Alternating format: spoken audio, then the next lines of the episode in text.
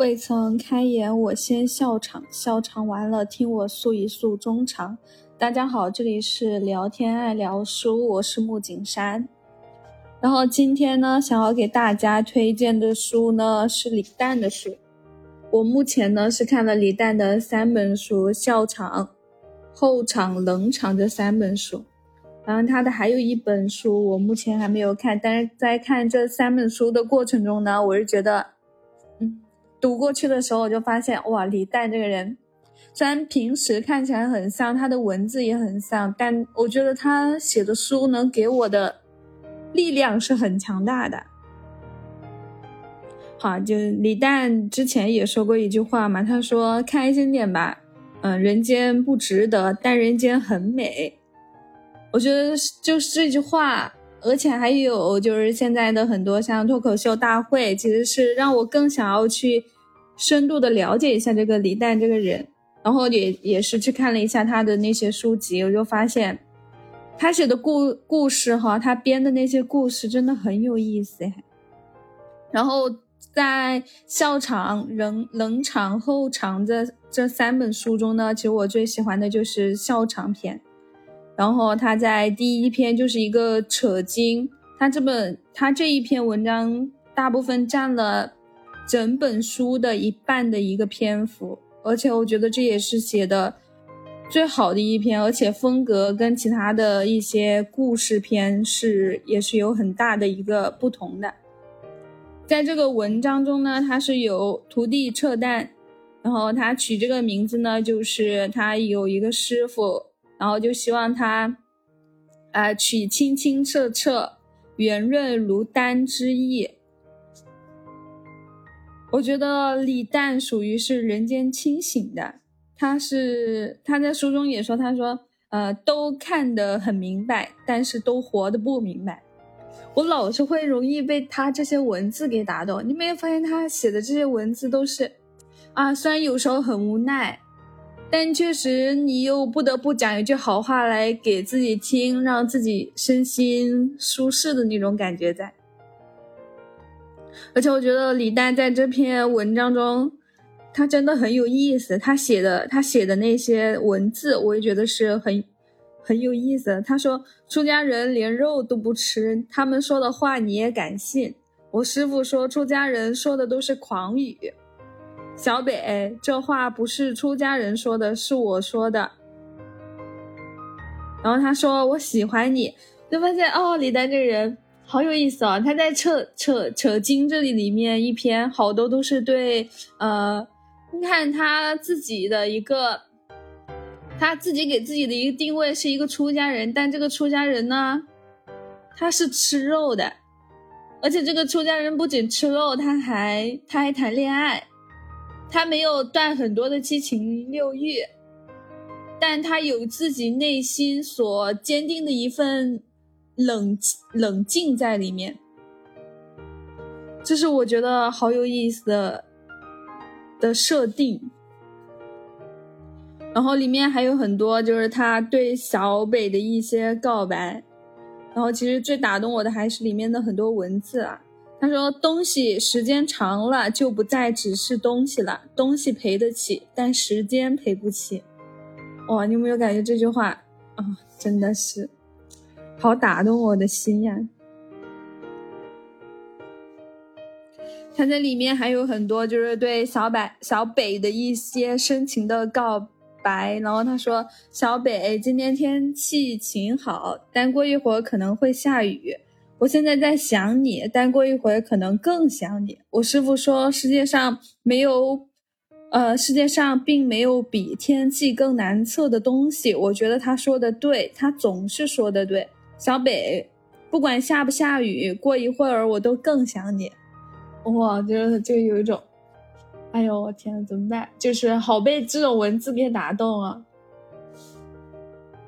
然后还有撤单。然后就这是那个小北对他说的，他说撤单，我想要一个钻戒。然后小北说等等吧，等我再修行两年，你把我烧了，舍利子比钻戒更值钱。当我读到这句话的时候，我感觉笑死我了，怎么会这么搞笑？然后他说：“小北，有一日我或成佛，绝不学这化身万千的本事。我与万千相安无事，我集中精力念你的千万千心意。小北，我做佛，你做我的四臂。好，哎呦，你做我的四臂。然后还有小北，他们有好多关于爱的道理，但我有你。”小北，我又喝醉了，又喝醉了，又想你了。你其实知道，我每次说喝醉了，不是真的喝醉了，但我每次说想你了，是真的想你。小北，我很久没有给你说情话了。我想，我只是个普通人，怎么能那么爱你？还有小北，我很久不说轻薄的话了，无论是对世界还是对你。内心逐渐吃肥，人格逐渐呆板，面目倒是一如既往的可憎，这让我心感呃略感欣慰。我师傅说我无端发笑的次数越来越多了，小北，我想念你的次数却一次没一次也没有减少。啊，在这一篇，这些都是在扯经里面的一些句子。然后这就在前面哈，这种告白的语句还是比较多的，但是在后面呢，就能明显的感觉到越来越少了。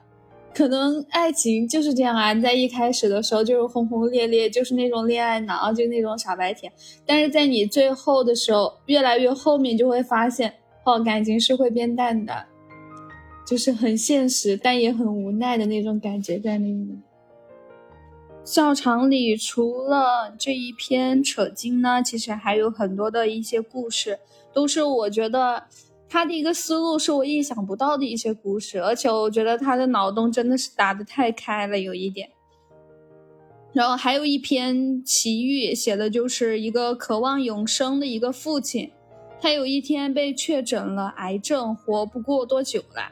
然后整天都郁郁寡欢，以泪洗面。有一天，偶尔发现了电视机上播放着世界末日的一个消息，然后他的第一反应呢是震惊，但第二反应呢就是说：“哎，太好了，太棒了。”然后第三个反应就是在那里大笑。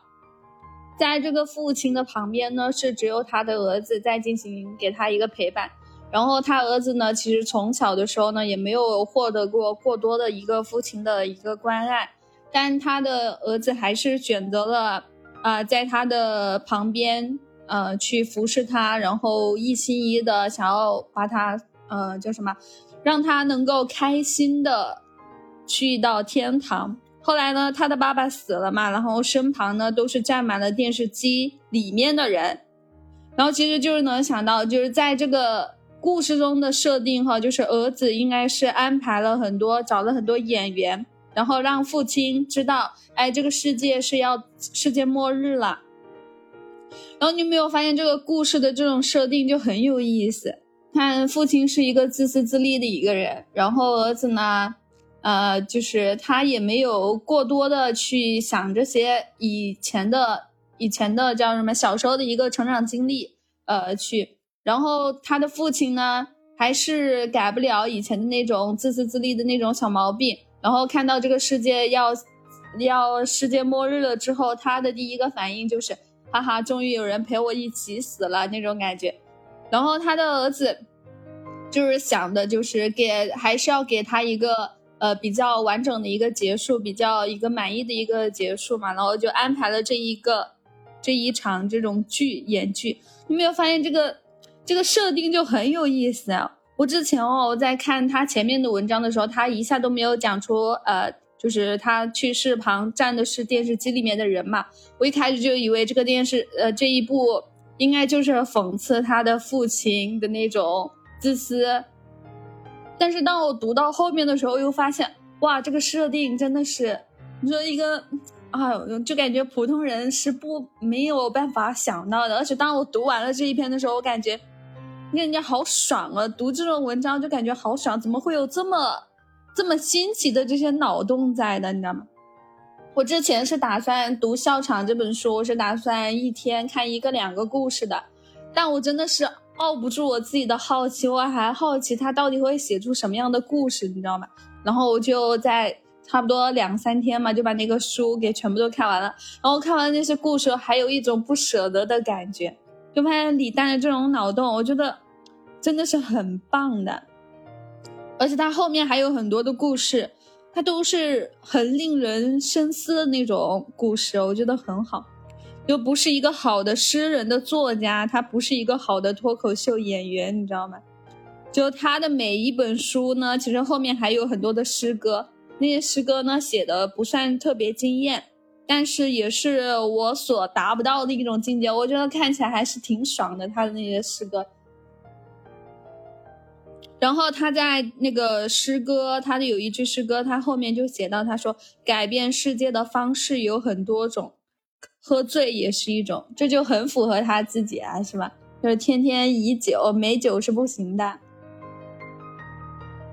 当然，这也是李代在逃避现实的一个解决的方法。我也希望你们可以自己找到这种自洽自愈的一种方式。就我们每个人都都要找到，就是世世界是很大的，而且生活确实是就是会有鸡零狗碎嘛，鸡毛蒜皮。就我们要找到一个小小的世界去包容，或者说去逃避这些鸡零狗碎，就。看书也是一个很好的一种逃避世界的一个方式。然后最近也是在看，嗯，在看，在看一本说《法治的细节》，罗翔老师的。然后就打算下周开始讲这个。我觉得这本书也是很有意思的。他在里面就写到了，他说他的阅读方式呢，他喜欢读书，其实也是在逃避这个世界，逃避这个世界很多的无奈。确实。希望你们也可以找到与这个世界、与这个世界能够自洽的一个途径吧。然后第二本书呢，就是冷场。冷场篇呢，它不像笑场一样写的那么的，嗯，写的那么的好哈。它里面的那个冷场篇的故事，我觉得真的是可以封神了，而且，而且确实也值得回味吧，深思。然后在冷冷场里面呢。还有一些故事是我看不懂的，就一些故事，呃，我其实是看了看了好几遍，但我也没看懂他具体想要表达的应该是什么。就我觉得千人千面，而且我觉得每个人都有自己的解读吧。你们也可以去看一下这个冷场，也很好看的。就李诞的文字呢，故事很荒诞，很野，潜意识里面呢是让我觉得食之无味，但确实，他总是能让我。反复的去回味那个故事，你懂吗？我就在想，哎，怎么写出来的呀？脑洞，脑洞是很开的。在他的表达中呢，我觉得，嗯，在他的一些表达中，跟我我也会写一些公微信公众号嘛。然后我觉得编跟我编的故事，我也有一种，虽然没有那么高超的技术。文字的功底还达不到，但我觉得他想要表达的这种东西，是我还是挺有共鸣的，就一种不顾别不顾自己，好哦不对，应该是只顾自己，不管别人看不看得懂的那种感觉在。然后冷场呢，它是分为了四个部分，第一部分就是情人，第二部分是狠人，第三部分呢是大人，第四部分就是我。然后在情人里面呢，有一篇是在白光后。我之前我在之前的播客里面也有讲过，就是在这篇故事中呢，他是说，在这篇故事中呢，他是说相爱的人呢，一旦被白光照到了，便会被带走。当然，这种比例是比较少的。相爱的人呢，说是不幸，其实他们是幸福的，因为他们的真爱是得到了验证的。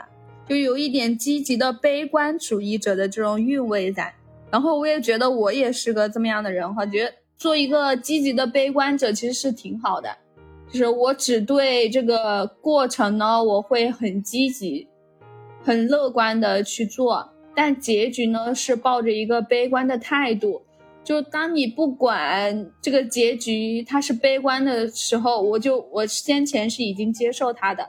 当这个事件已经发生的时候，如果它是变成了一个好的结果，那我就会觉得这是一个很让我惊喜的一件事情。所以，做一个积极的这种悲观主义者呢，就是一种，呃，不要对结果抱太多的期望，但是我我一定不会呃辜负每一段过程这种感觉的。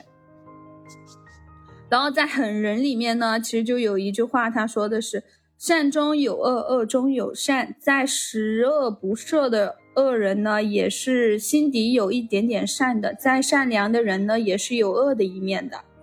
其实人从来就不是一个整体，世界上也没有好人与坏人，只有做好事的人和做坏事的人。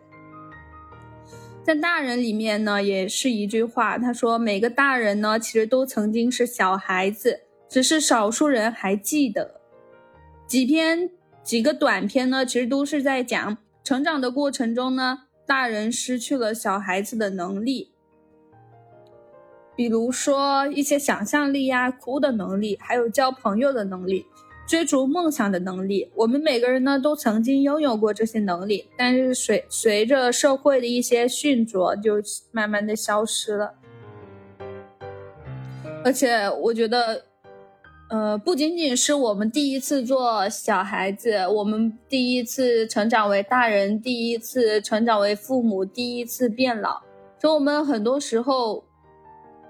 在每一个年龄段，我们其实对我们自己将来要走的路，应该都是会迷茫的，所以我们更应该去接受每个人在不同的年龄段可能都会犯错，但只要不犯有有违规道德上的错误，我觉得都是可以原谅的。虽然很多人呢对这本书他的一个评价不高，但是我觉得在在这本书中呢，它的呃故事的一个价值性，它还是。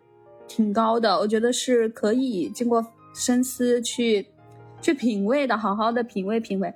但是笑场在我心里面肯定还是 number one 的。然后第三篇呢，就是后场篇。李诞在书中呢，他就说人只能书写自己，然后这就是一本比较隐晦的书写他自己的一本书。他这本书呢，他就嗯，就有一种慵懒，然后丧。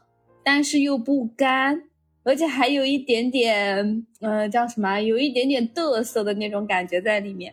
啊，他说他在书中一般，他天天只干三件事情：一睡觉，二就是喝酒，然后第三，哦，第三我好像 忘了干什么了。然后这本书呢，看着看着，就是觉得他很有个性的一个人，他很佛系，但是很有自己的态度。然后他还说什么他自己啊，他自己不爱花钱，但是就但是很喜欢挣钱。这个钱呢越挣越多，他也有烦恼的，你知道吧？就那种很就嘚瑟吧，就那种。然后文中呢还是和我看到的一样，就虽然虽然字里行间很丧、很颓、很嘚瑟，但确实还是。很羡慕的一类人，因为他毕竟活得通透呀。就活得通透的人总是在装傻的感觉，就例如李诞。然后我之前也也有关注过他的抖音嘛，然后其实他也会推荐一些哲学类的书。而且我觉得他应该也是一个比较喜欢看书的人，虽然爱喝爱喝酒，但并不影响他爱读书吧。然后他写到：“他说我很擅长说说服，我擅长隔着屏幕、隔着文字告诉你们这个那个。现在通过字说这些，你们愿意听，只有一个原因，那就是真诚。我不欺瞒，我只遗憾。我反正我是在看完李诞的笑场之后，我觉得我一定要把李诞的所有的书籍都看一遍。”呃，虽然他后面的一些书籍的评分确实是不怎么高，但我觉得还是代表了一定的态度在里面的。然后我总觉，我总觉得他的文字呢，有时候就跟说脱口秀一样，看到的时候还有时候就看他的书，我是能忍不住的在那里笑的。我看李诞的书呢，就是老是也能笑出来。他说的，他里面就写到，他说拉金诗人说结婚和单身。是一样的不可取的生活。当诗人开始说俏皮话的时候，就是人类堕落的开始了。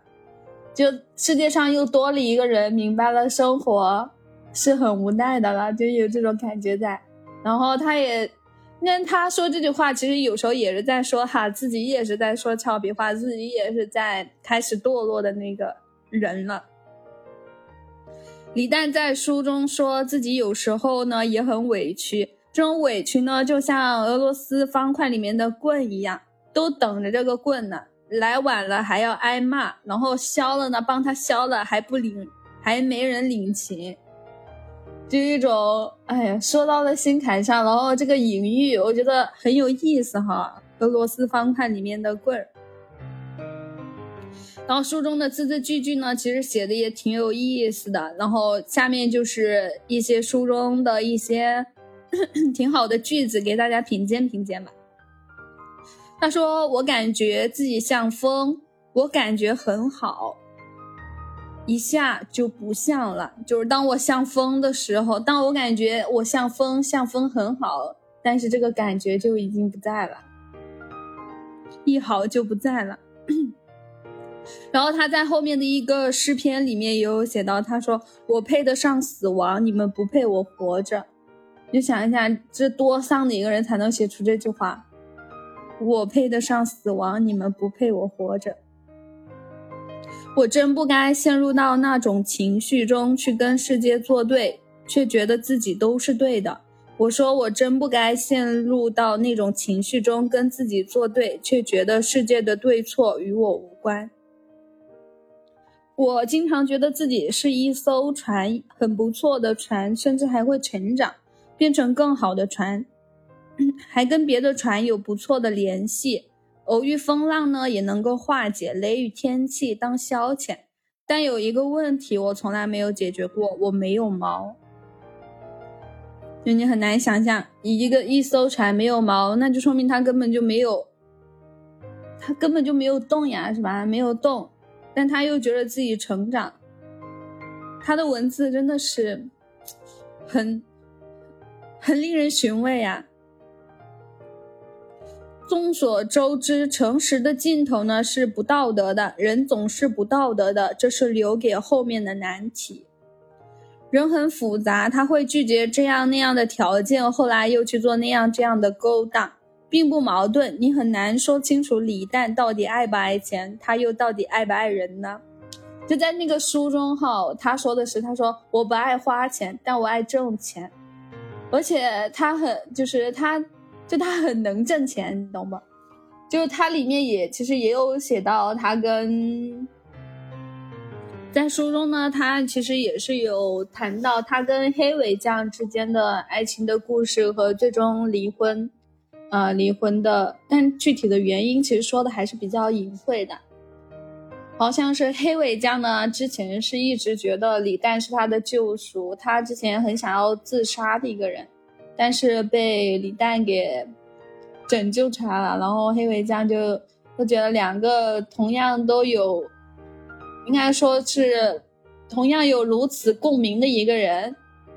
然后在一个在一次喝醉酒的一种场合下，他不知不觉的就求了婚，然后黑尾酱也答应了起来。然后其实李诞在书中他说他之前没有想过他会结婚，他本来好像就是一个不婚主义者吧。更多的可能性说是，我觉得现在很多人不敢不敢结婚，或者说或者说不想结婚，可能就是还没有想好去，呃。去要不要去承担这一份责任？但换一种思维，就是他就是在逃避责任的感觉。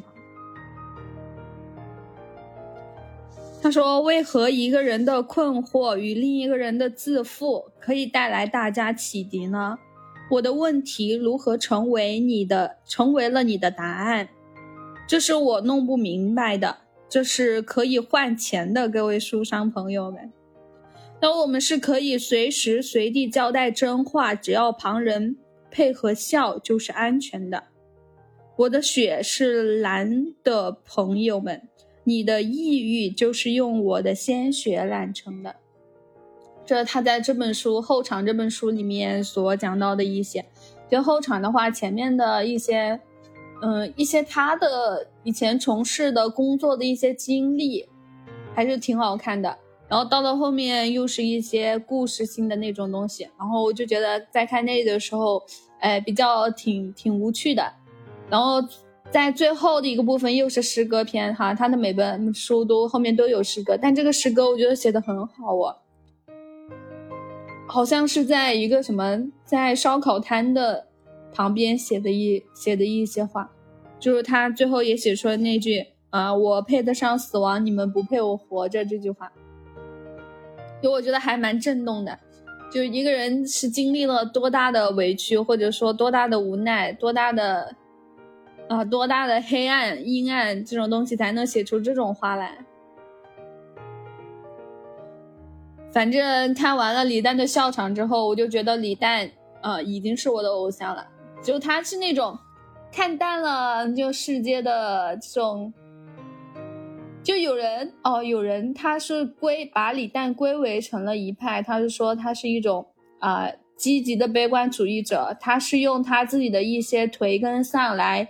呃，来去逃避这个世界很多的无奈，其实这就是一类人的一些做法。可能李诞是在那一类人里面比较具有代表性的，呃，或者说比较有发言权的，就把这一类丧文化给传，呃，给就什么，呃，给表达出来的一类人。其实世界上是有很多这种人，其实我在他身上我都找到了共鸣感。我觉得我可能隐隐约约也属于这一类人。